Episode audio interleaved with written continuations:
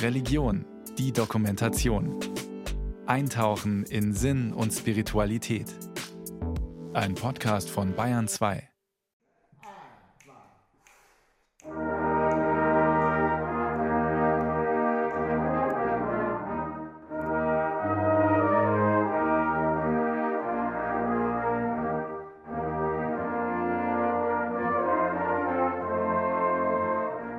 spiele hier in Nürnberg im Posaunenchor, weil ich A schon 45 Jahre Trompete spiele und weil ich da meine Frau kennengelernt habe. Ich habe eine kaputte Stimme und kann nicht mehr singen. Und das war der Grund, warum ich mich entschlossen habe, das klingt jetzt fromm, Gottes Lob, eben auf andere Weise zu machen mit der Trompete. Ich bin schon seit über 30 Jahren Posaunenchor dabei. Noch zu DDR-Zeiten in der Jugend angeworben worden von einem Freund. Und da war es so, da war das Freizeitspektrum nicht so groß. Und nach einem zähen Start bin ich froh, dann dabei geblieben zu sein. Der Posaunenchor der St. Johannes Friedenskirche Nürnberg. Stimmen eingefangen vor einer Probe im Juni dieses Jahres. Die evangelischen Posaunenchöre sind meist einer Kirchengemeinde angegliedert. Ihre Aufgabe? Spielen zum Lobe Gottes in einer ganz besonderen Gemeinschaft. Das ist für mich ein Kernding vom Posaunenchor, die soziale Anbindung. Hier lerne ich Fränkisch, hier lerne ich eine neue Welt kennen, aus dem Rheinland stammend. Und das kriege ich bei Yoga nicht so sehr, da wird nicht so viel geredet. Ich bin im Posaunenchor, weil es eine Familientradition war und natürlich auch, um den Leuten draußen den Glauben etwas näher zu bringen und mit der Musik mehr Freude zu machen. Also ich habe in der Familie und in der Verwandtschaft unheimlich musikalische Menschen und die lächeln gerne, wenn ich sage, ich spiele im Posaunenchor, weil es ist halt schon ein bisschen primitivere Musik, habe ich das Gefühl, lassen die mich spüren und das kränkt mich oft ein bisschen. Und ich meine auch in der Kirche oder in manchen Kirchen, wenn so musikalische Pfarrer irgendwo sind vielleicht, dass die sich nicht im Klaren sind, was sie an einem Posaunenchor überhaupt haben. Die kommen Woche für Woche, die treten so und so oft auf, die sind aus allen Berufen, in allen Altern. Wo gibt es so eine Gemeindegruppe? Und es wird meiner Ansicht nach viel zu wenig gemerkt und wahrgenommen.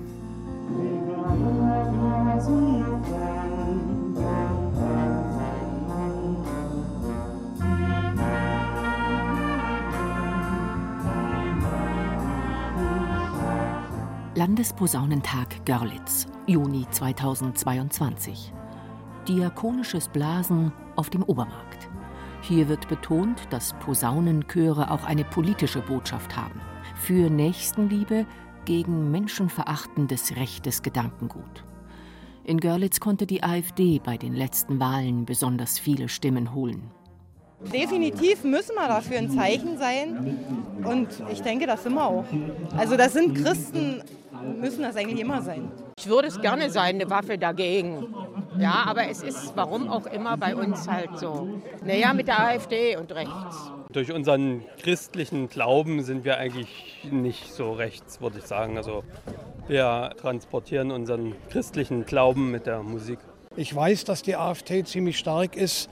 Das sehe ich auch so, ja. Wenn ich zum Beispiel an das Lied denke, wie Gedanken sind frei, ja, wenn das so gesungen wird und wenn das so rüberkommt dann und dann ist das, ist das schon, ja. Und vor allen Dingen, wenn dann auch so mehrere dann spielen oder auch mitsingen, ist das schon eine, sagen wir mal, eine kräftige Waffe oder was so die Menschen auch mitreißt und aufrüttelt, ja. Nicht politisch, eher missionarisch. Draußen spielen, wo sonst keiner hinkommt, der was mit der Kirche zu tun hat. Ich habe im Posaunenchor noch niemand von der AfD erlebt mit einer politischen Diskussion. Das hat für mich jetzt hier da noch keine Rolle gespielt. Nee. Spielen zum Lobe Gottes auf den Marktplätzen, aber eben auch in den Kirchen. Damit stehen Posaunenchöre in einer langen Tradition. Schon im Alten Testament spielen Blasinstrumente eine wichtige Rolle. Mit lautem und klarem Ton dienen sie der Verkündigung der Gegenwart Gottes. Und bei ihnen waren 120 Priester, die mit Trompeten bliesen, und die Herrlichkeit des Herrn erfüllte das Haus Gottes. Zweites Buch der Chronik, Kapitel 5, Vers 12 bis 14. Halleluja! Lobet Gott in seinem Heiligtum, lobet ihn in der Feste seiner Macht. Lobet ihn mit Posaunen. Psalm 150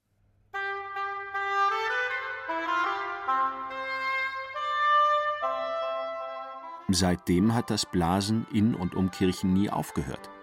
Im 15. Jahrhundert stiegen die Türmer mit ihren Bosunen in die Höhe. In der Renaissance und im Barock kamen die Stadtpfeifer hinzu. Im Thüringer Wald, Württemberg und in der Oberlausitz bildeten sich im 18. Jahrhundert erste Dorfkirchenmusiken. In der Herrnhuter Brüdergemeine, einer stark protestantisch-pietistisch geprägten Glaubensbewegung, wurde dann erstmals der Begriff Posaunenchor geprägt. Die Erweckungsbewegung des 19. Jahrhunderts mit ihren Jünglingsvereinen brachte weiteren Schub. Frauen und Mädchen durften aber nicht mitspielen. Immer mehr Dorfkirchen wollten ihren eigenen Posaunenchor. Die neue Ventiltechnik machte es möglich. Die ehemals exklusiven Blechblasinstrumente wurden zu Volksinstrumenten. Mit den westfälischen Pfarrern Eduard Kulo und seinem Sohn Johannes Kulo erfasste das Posaunenchor-Fieber dann endgültig das gesamte Deutsche Reich. Vieles, was die beiden angeregt haben und angedacht haben, bestimmt unsere Arbeit bis heute. Zum Beispiel die C-Notation und die Partiturschreibweise. Das sind Dinge, die wir vor allem Johannes Kudo, aber auch seinem Vater natürlich zu verdanken haben. Christoph Schmidt, Bläserreferent bei der Evangelischen Jugend in Stuttgart.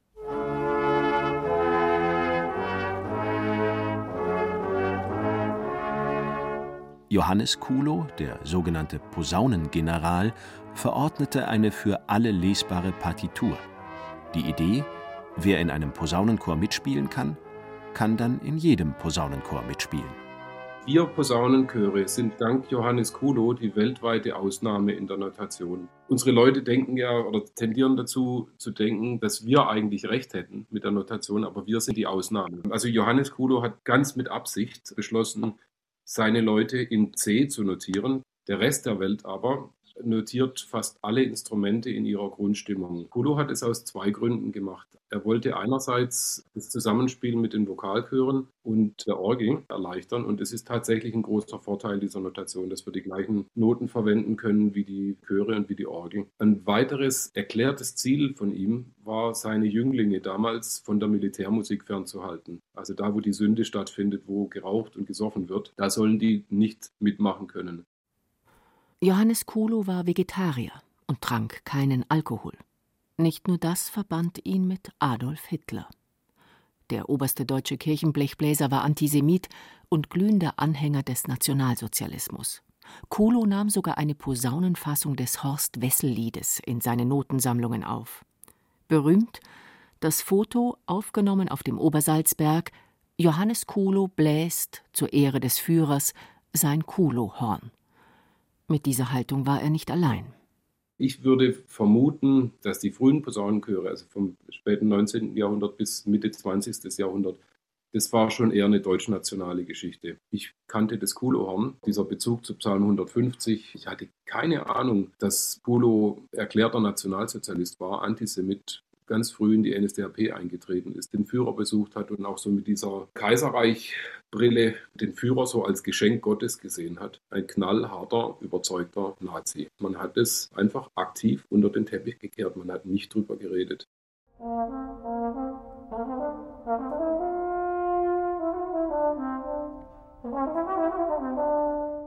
Nach 1945 versuchte man in der Posaunenchorarbeit einen Neuanfang. Vieles sollte moderner werden. Frauen und Mädchen durften nun mitblasen. Eine Vergangenheitsbewältigung, dass man zur Ehre Gottes für Volk, Führer und Vaterland geblasen hatte, fand aber kaum statt.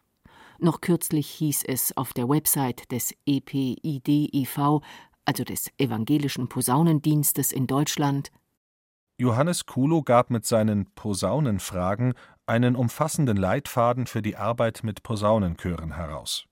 Er verknüpfte diese Arbeit mit der Jünglings- bzw. Jungmännerarbeit in den erweckten Gemeinden und hob dabei immer den missionarischen Impetus der Posaunenchöre hervor. Wundert mich total. Vielleicht liegt es auch daran, dass man sich nicht an diese Ikone Kulo rantraut, diesen großen Gründervater und sein Horn und dass man sich nicht rantraut, dass man ihn nicht beschädigen möchte, aber man müsste das, glaube ich, tun. Auf dem Landesposaunentag 2022 in Nürnberg war Johannes Kulo jedenfalls Thema. Anne Höflin, bis 2019 hauptamtliche Landesposaunenwartin in Bayern Wir waren uns sehr einig darüber, dass das nicht sein kann ohne eine Veranstaltung, die sich auch mit dem Thema des Dritten Reiches beschäftigt. Wie kommt es dazu, dass jemand, der so ein frommer Mensch war wie der Johannes Kulo, so unglaublich ernsthaft an der Posaunenchorarbeit interessiert? Wie kommt es dazu, dass er darauf reinfällt? Und daraus muss man die Lehre ziehen, wo liegt die Verantwortung in meiner Arbeit? Wozu begeistere ich Menschen? Und an welcher Stelle muss ich ganz vorsichtig sein? Nur was bedeutet es heute, wenn die rund 100.000 evangelischen Bläserinnen und Bläser ihren Dienst tun? Wie politisch darf es sein, wenn man zum Lobe Gottes bläst? Anne Höflin. Posaunenchöre haben zunächst keine politische Aufgabe. Denn das, was die Posaunenchöre eint, ist nicht eine bestimmte politische Überzeugung, sondern die Posaunenchöre sind bunt und vielfältig. Und in dem Augenblick, wo man geneigt ist, einen ganzen Posaunenchor für einen politischen Zweck einzusetzen, halte ich allergrößte Vorsicht für angebracht, egal wie richtig man diesen politischen Zweck im Augenblick findet. Denn das, was Posaunenchöre eint und was ihr Selbstverständnis ist, ist was anderes.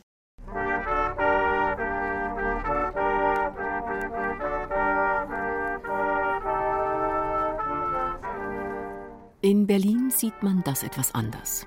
Jeden Donnerstag treffen sich evangelische Bläserinnen und Bläser vor der russischen Botschaft, um gegen den Krieg in der Ukraine Protest zu blasen.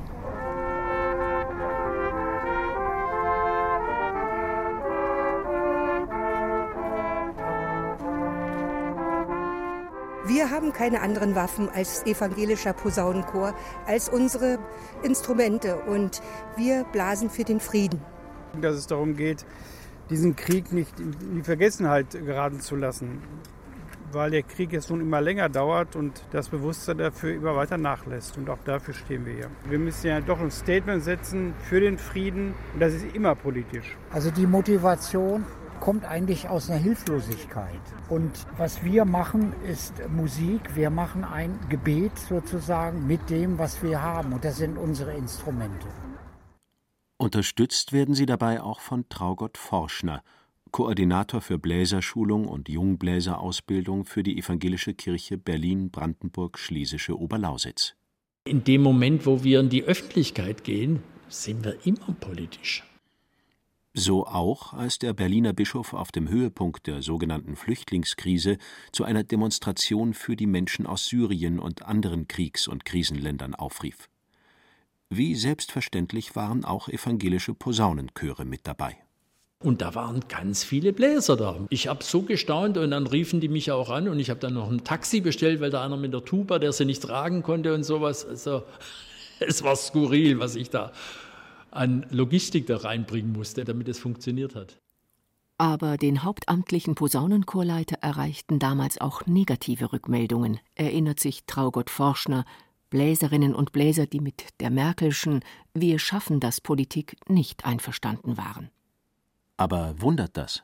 Sind Posaunenchöre nicht per se schon aus ihrer Geschichte heraus weniger weltoffen? Vor allem deutsch, konservativ, bürgerlich? Warum? Das muss man schon irgendwie noch einmal genauer begründen, diese Unterstellung. Zum Beispiel, wie ihr deutschnationaler und pietistischer Gründervater Johannes Kulo?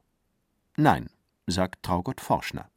Ich habe etliche Bläser mit muslimischem Hintergrund auch schon da reingezogen. Nicht um die zu konvertieren oder sowas, sondern einfach, weil die so Posaunenchorbläser, chorisch bläserfreudig waren und Freude hatten an der Musik, weil sie diese Musik gar nicht kennen. Und das zieht an und teilt sich mit und man will dazugehören. Ich habe auch einen Bläser über Jahre begleitet, der nie richtig Unterricht hatte bei mir, aber der mich immer Bälle rübergeschmissen habe, der kam von irgendeiner Entziehungskur zurück als junger Mensch und hatte von irgendeinem Therapeuten gesagt bekommen, er soll doch mal bei uns vorbeischauen, weil er sich keinen Musikunterricht leisten konnte. Das wäre so ein ins Leben wieder Eingliederungsposaunenchor. Auch in Bayern ist man sich sicher, dass Posaunenchöre heute alles andere als homogen konservativ sind. Anne Höflin da sitzen Kinder und Jugendliche drin und es sitzen Rentner drin.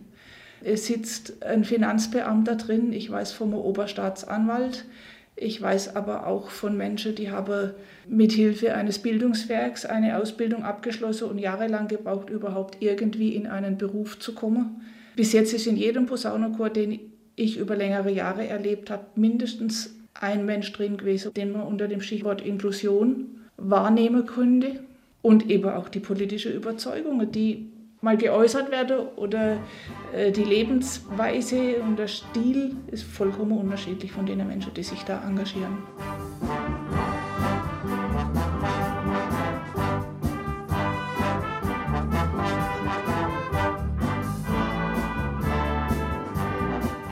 Das Blasen zum Lobe Gottes findet nicht allein im Gottesdienst statt.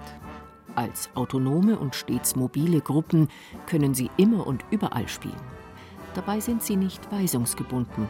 Keine Pfarrerin, kein Bischof kann ihnen das Spielen geh- oder verbieten. Posaunenchöre blasen, wann und wo sie wollen. Damit sind sie eine kulturelle Größe. Zumindest in Görlitz, sagt Gotthard Pisang vom Verein zur Förderung der Posaunenchorarbeit in der schlesischen Oberlausitz. Hier sind wir ganz regelmäßig mit dabei, auch im Stadtleben, dass wir zum Beispiel vom Frühjahr bis zum Herbst jeden Sonntag 12 Uhr vom Turm blasen. Das machen Posaunenchorbläser. Das Blasen an der Neiße oder auf der Brücke oder bei Begegnungen mit Polen und jetzt Ukraine, die Sondergottesdienste. Also da waren wir immer mit dabei. Also es ist eine Präsenz. Also wir sind nicht darauf spezialisiert, alles nur im kirchlichen Raum. Auch während der Corona-Zeit war es einfach so selbstverständlich. Wir haben uns unangemeldet einfach in der Nähe von Altersheimen aufgebaut und losgeblasen und nach 20 Minuten war es vorbei und sind wir zum nächsten Haus gezogen. Und so, wir haben Luft, wir haben Lust an der Musik und das wollen wir rüberbringen. Und dazu sind wir einfach auch Bürger der Stadt Görlitz. Musik verbindet. Posaunenchöre und fremdenfeindliches Gedankengut vertragen sich kaum miteinander, finden die Musiker. La Musik ist eine internationale Sache und das haben wir hier in Görlitz als zweite Stadt in Sachsen überhaupt begonnen. Als Posaunenchöre sind wir da gewesen. Zum Schluss waren wir 38 Gruppen, Straßenmusiker und Posaunenchöre.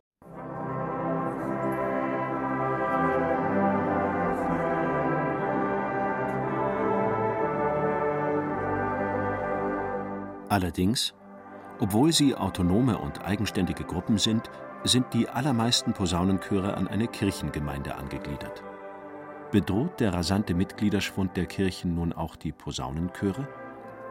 In Görlitz glaubt man fest daran, dass die evangelischen Posaunenchöre gerade in der Kirchenkrise eine Zukunft haben. Ich meine, wenn dieser Geist des Wollens und des lebendigen Mitgestaltens so im Chor wirkt, dann ist mir auch um die Anfänger nicht bange, die dann irgendwann erwachsen sind und das weiterführen. Das ist recht lebendig und Swing, also mit sehr guten Komponisten, dieses geistliche und diese menschliche Verbundenheit, die sowas auch trägt. Auch Traugott Forschner in Berlin ist guten Mutes. Gerade die Corona-Zeit habe gezeigt, dass evangelische Bläserinnen und Bläser autonom sind. Sie brauchen keine kirchliche Leitung oder gar Erlaubnis, um vor Heimen, diakonischen Einrichtungen, Krankenhäusern oder in Parks und Gärten zu blasen. Da ist aus so einem Netzwerk von Bläsern, die unter anderem auch in einem Posaunenchor bei mir in Zehlendorf sind, die aber auch da draußen Spandau, Falkensee, das sind ja Entfernungen von 25, 30, 40 Kilometern teilweise die haben sich so verabredet in so einem, wie sagt man, Chat. Und die haben in diesem Jahr über 250 Einsätze in Altersheimen und äh, diakonischen Einrichtungen zusammen gehabt, anstatt jeder für sich in seinem Posaunenchor, was nicht ging, zu proben. Und das ist natürlich schon eine irrsinnige Leistung. Die haben sich immer neu verabredet und da musste halt immer neu eine spielfähige Besetzung zusammengerufen werden. Und das haben die ohne irgendeinen Posaunenchorleiter gemacht, sondern einfach als Bläser selbstständig. Das stärkt natürlich so einen so Teamgeist. Auch wenn sich Kirchengemeinden vielleicht in Zukunft beamtenähnliche Dienststrukturen für Pfarrerinnen und Pfarrer nicht mehr werden leisten können, der blecherne Dienst zur Ehre Gottes geht weiter.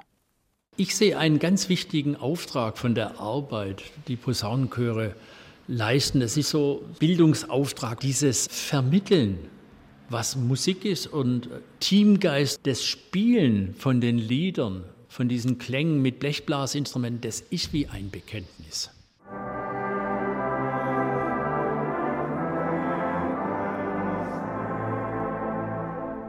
Denn Posaunenchöre vermitteln eine ihnen ganz eigene Stimmung.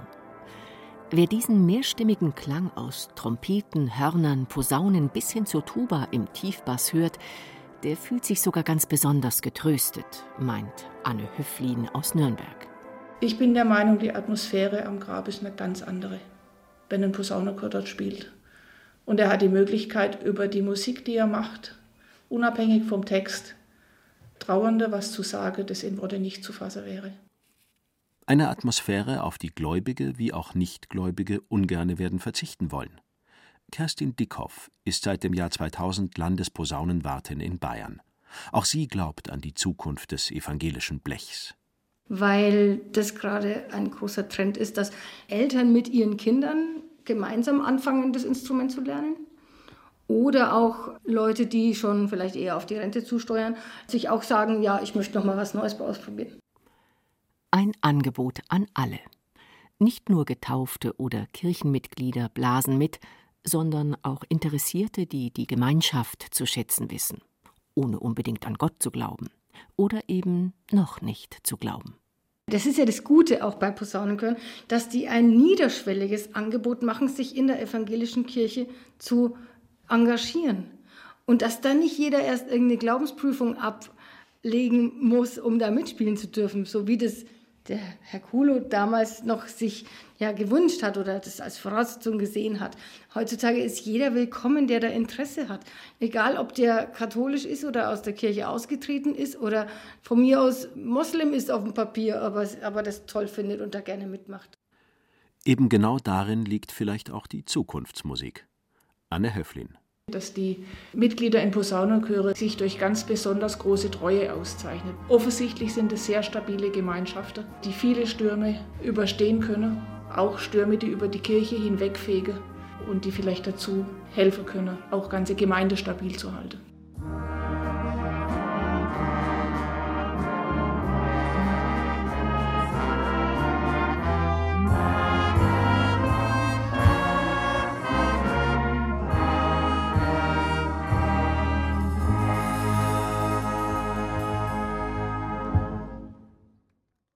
Wenn Ihnen dieser Podcast gefällt, dann gefällt Ihnen vielleicht auch unser neuer Podcast. Seelenfänger, der Anastasia-Kult. Ich bin Emily Glaser. Und ich bin Dennis Müller.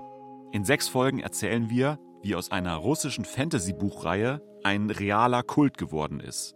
In Deutschland und auf der ganzen Welt. Die Anastasia-Bewegung wirkt nach außen harmlos. Gemüse anbauen, Blumenkränze flechten, im Einklang mit der Natur leben. Aber unter der Oberfläche verbreitet die Bewegung Antisemitismus, Rassismus, Frauenfeindlichkeit und Verschwörungstheorien. Irgendwann höre ich nur so ein, Juden haben keine Seele, Juden kommen aus der Unterwelt und kehren nach dem Tod in die Unterwelt zurück. In Seelenfänger, der Anastasia-Kult, nehmen wir sie mit auf Landsitze von völkischen Siedlern und in Dörfer, die sich wegen Anastasia zerstritten haben. Wir treffen selbsternannte Zauberer, Verschwörungsgläubige, Putin-Versteher und Impfgegner. Sie alle haben eines gemein. Sie alle verehren eine russische Romanfigur. Sie wollen so leben und sie wollen so sein wie sie. Anastasia. Verpassen Sie auf keinen Fall Seelenfänger, der Anastasia-Kult. Ab jetzt in der ARD Audiothek und überall, wo es Podcasts gibt.